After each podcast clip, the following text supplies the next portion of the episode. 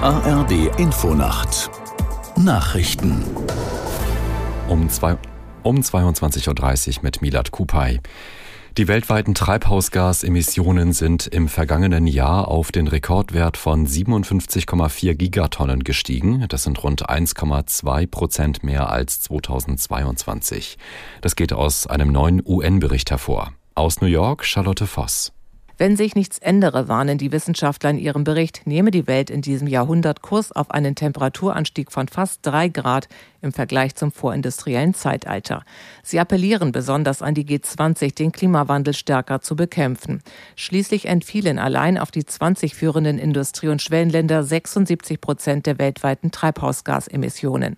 Bei der Vorstellung des Berichts in New York zeichneten die Verfasser ein düsteres Bild vom drohenden Schmelzen der Eisschilde, vom Austrocknen des Amazonas Amazonas Regenwaldes.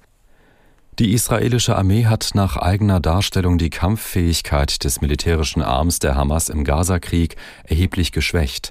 Insgesamt seien viele tausend Hamas-Mitglieder getötet worden, hieß es in einer Erklärung.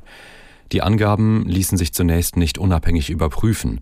Auch heute wurden vom Gazastreifen aus wieder Raketen auf Israel abgefeuert. In mehreren Orten gab es Luftalarm, unter anderem auch in der Metropole Tel Aviv.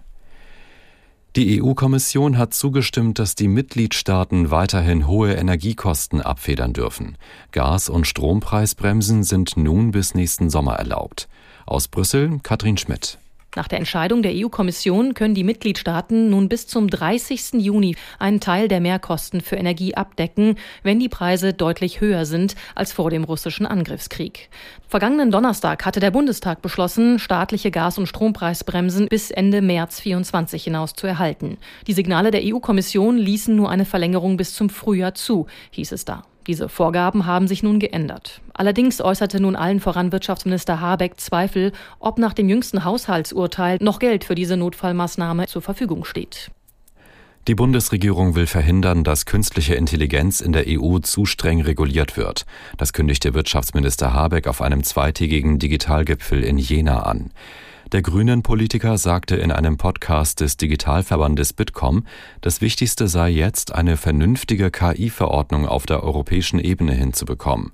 Außerdem mache sich die Bundesregierung auch dafür stark, Investitionen der Privatwirtschaft in Digitaltechniken zu ermöglichen.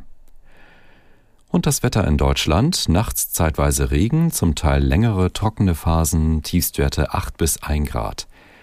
Tagsüber gebietsweise Regen, im Bergland im Verlauf Schnee, im Norden bleibt es länger trocken, drei bis zehn Grad, am Mittwoch heitere Phasen, meist trocken, gebietsweise Regen oder Schnee bei ein bis sechs Grad und am Donnerstag im Norden Regen, im Süden oft trocken bei zwei bis zwölf Grad. Das waren die Nachrichten.